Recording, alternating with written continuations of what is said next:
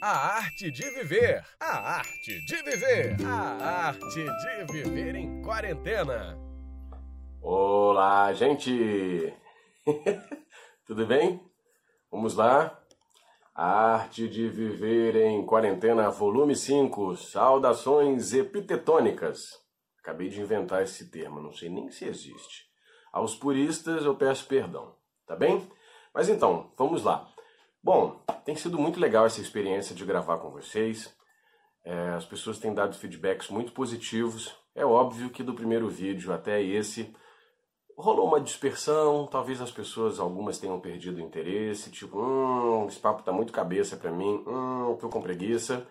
Mas para aqueles que permanecem e para aqueles que estão trazendo outras pessoas, muito obrigado, tá sendo uma experiência muito legal. Eu confesso que vai rolando uma expectativa de, putz, tomara que dê para gravar, tomara que dê para gravar. Aí eu leio, releio, marco coisinhas. Aliás, hoje eu fui grifar algumas coisas importantes aqui na leitura do capítulo e grifei quase o capítulo inteiro. Isso quer dizer que é bom, né? Quer dizer que é tudo importante, ou seja, eu só preciso ler e dar tchau. bom, então vamos lá. Como eu tinha falado ontem, o nome da leitura de hoje é Veja as coisas como elas são. Tá bem? As circunstâncias não ocorrem para atender às nossas expectativas. Os fatos acontecem como tem de acontecer.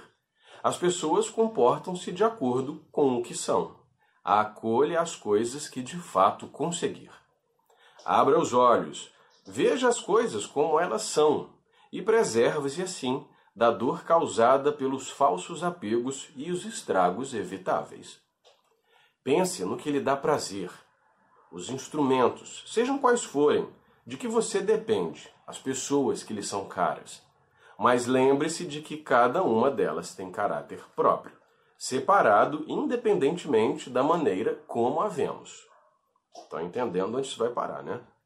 Como exercício, pense nas menores coisas às quais você está ligado. Por exemplo, vamos supor que você tem uma xícara favorita. Todo mundo tem, né, gente? Aquela xicrinha do coração. É, afinal de contas, apenas uma xícara. E caso ela se quebre, você pode lidar com o fato. Em seguida, passe para as coisas mais importantes, ou pessoas, às quais você sente mais apego. Lembre-se sempre, por exemplo, quando abraçar seu filho, seu marido ou sua mulher de que está abraçando um ser mortal. Assim, se um deles morrer, você será capaz de suportar a dor da perda com maior serenidade. Calma, sem precipitações. A gente vai voltar aqui. Calma. Quando algo acontece, a única coisa que está em seu poder é a atitude com relação ao fato. Suas alternativas são a aceitação. Bleh. De novo, suas alternativas são a aceitação ou o ressentimento. O que realmente nos assusta e desanima não são os acontecimentos externos em si, mas a maneira como pensamos a respeito deles. Não são as coisas que nos perturbam, mas a forma como interpretamos seu significado. Pare de se aterrorizar, atemorizar.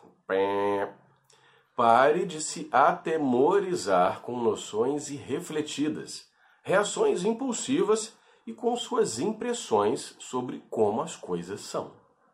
As pessoas e as coisas não são como desejamos que sejam, nem o que parecem ser.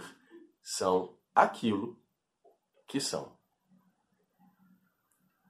Então tá, gente. Beijo. Tchau. Até amanhã. Brincadeira. Bom, vamos lá, né? Dá uma sensaçãozinha de chover no molhado, mas só pra gente clarear algumas coisas. As circunstâncias não ocorrem para atender às nossas expectativas. Der? Alguém está surpreso com isso? Nós somos educados, de certa forma, a ter muito esse pensamento de que as coisas devem atender sempre às nossas expectativas, né? Talvez eu arrisque dizer que a gente tem uma relação muito infantil com a vida. Ou nós queremos preservar aquela sensação da infância, onde nós somos atendidos em tudo, contemplados na nossa vontade, e a gente quer estender isso pela vida afora, pela eternidade, achando que tudo sempre vai suprir as demandas internas que nós carregamos. Lê do engano. E é aí que a gente sofre.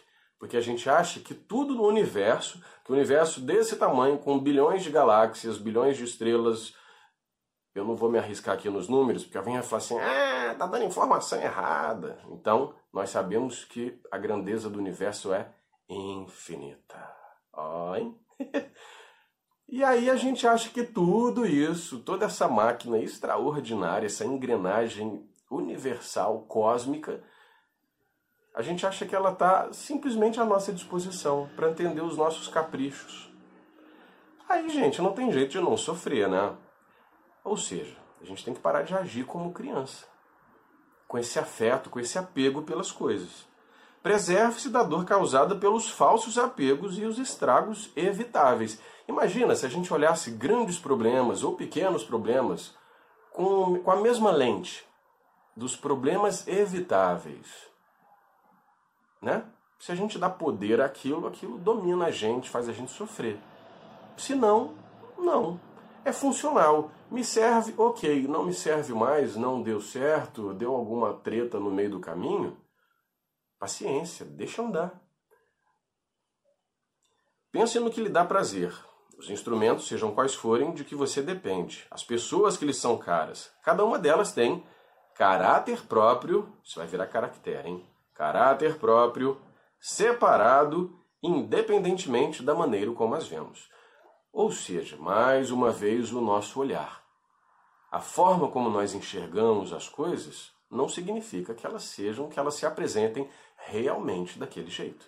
Né? Esse olhar está impregnado das nossas expectativas, das nossas intenções, sejam boas ou ruins. Mas é aí que a gente se equivoca. Porque nós podemos olhar para o mesmo objeto, se nós pegarmos todo mundo que está assistindo, eu olhar para uma coisa, você, você, você, você, você, você, você, nós vamos ter percepções diferentes. Não adianta a gente querer que as pessoas enxerguem as coisas à nossa maneira. Vai dar problema, não é?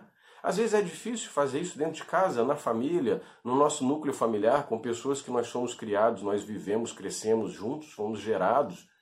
Imagina no ambiente externo, em sociedade, no prédio, no trabalho. Não dá. Então o que a gente faz? A gente se libera dessa carga. Porque senão a gente fica carregando esse peso ad eterno e aí não se libera disso nunca. Por uma coisa que nós nunca vamos ter condições nem capacidade para controlar. Aí ele dá um exemplo aqui que eu falei aquela hora. Calma. Quando abraçar seu filho, seu marido, sua mulher, lembre-se de que está abraçando um ser mortal. Assim, se um deles morrer, será capaz de suportar a dor da perda com maior serenidade. A gente pensando assim é meio chocante, né? Fala, pô, mas então, caramba, o cara é filósofo, escreve um livro tão bacana, fala de coisas tão sublimes e aí vai dizer para desapegar. Não é desapegar. Mas esse sofrimento, aquela dor penalizante, profunda, que martiriza a gente, ela não necessariamente significa que aquilo esteja diretamente, seja diretamente proporcional ao amor ou à importância que aquela pessoa tem na nossa vida. Porque talvez ela nem se sentisse bem com essa dor que a gente manifesta.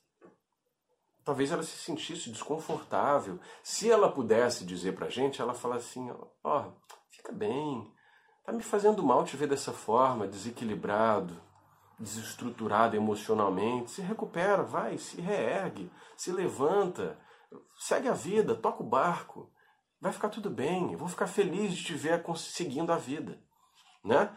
Então é uma coisa a pensar, porque eu acho que a nossa educação também está muito baseada nisso, no apego. Uma coisa que hoje as pessoas discutem muito. Eu fico quebrando a cabeça às vezes para pensar nesse aspecto. Quando as pessoas falam, ah, hoje em dia, né, meu esposo, minha esposa, meu marido, minha mulher, muita gente começa a usar meu companheiro, minha companheira.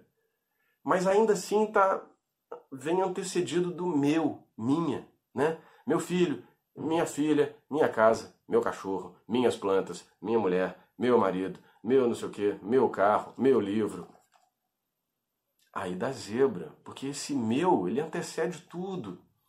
E as coisas não pertencem só a nós. Então, a chance de dar problema aí também é grande. Então, se a gente muda a relação,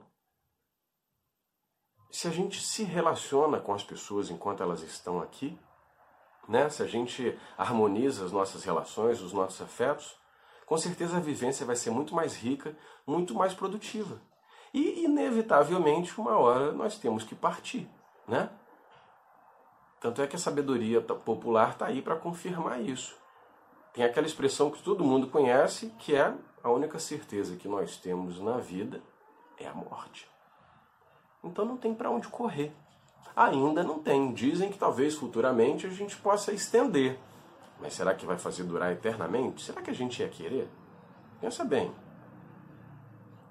Quando algo acontece, a única coisa que está em seu poder é a atitude em relação ao fato, aceitação ou ressentimento. Não precisa dizer nada, né? O que é melhor? Aceitar e seguir ou ficar remoendo, ficar ressentido para tudo sempre? Será que a gente quer viver sempre acompanhado da dor? Desnecessário, né? A gente pode sim cumprir aquele luto, passar por aquele episódio, depois respira fundo, se renova e segue. Pare de se atemorizar com noções refletidas e ações impulsivas, com suas impressões sobre como as coisas são. As pessoas e as coisas não são como desejamos que sejam, são aquilo que são. Então, se a gente tratar tudo com mais leveza, com mais facilidade, com mais objetividade, eu não estou dizendo para que a gente seja um poço de racionalidade, pessoas frias, bonecos, robôs, zumbis. Não. Mas para que a gente perceba o valor das coisas e atribua a essas coisas o valor que elas realmente têm. Que a gente não se apegue demais, não se apegue demais. Porque assim como nós, tudo é passageiro. Né? Tudo passa. Inclusive, a nossa quarentena vai passar. Bom, vou parar por aqui, já me alonguei muito. Eita, ficou maior que os outros todos. Eu fico sempre aqui de olho no reloginho para não deixar vocês, tipo, ai, tá falando muito. Tá bem, parei. Mas ó, foi muito legal, hein?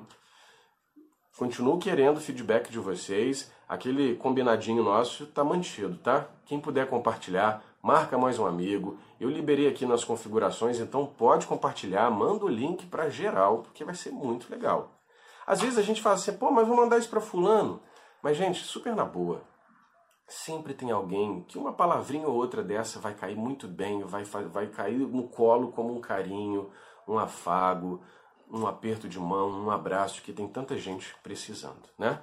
E atenção, leitura para amanhã, quem quiser anota aí, memorizem e vão pensando o que, que pode ser, hein? Harmonize suas ações como. Eita! Harmonize suas ações com a maneira como a vida é. Não se esqueçam, se a gente cooperar, vai passar. Tchauzinho! A arte de viver. A arte de viver. A arte de viver em quarentena.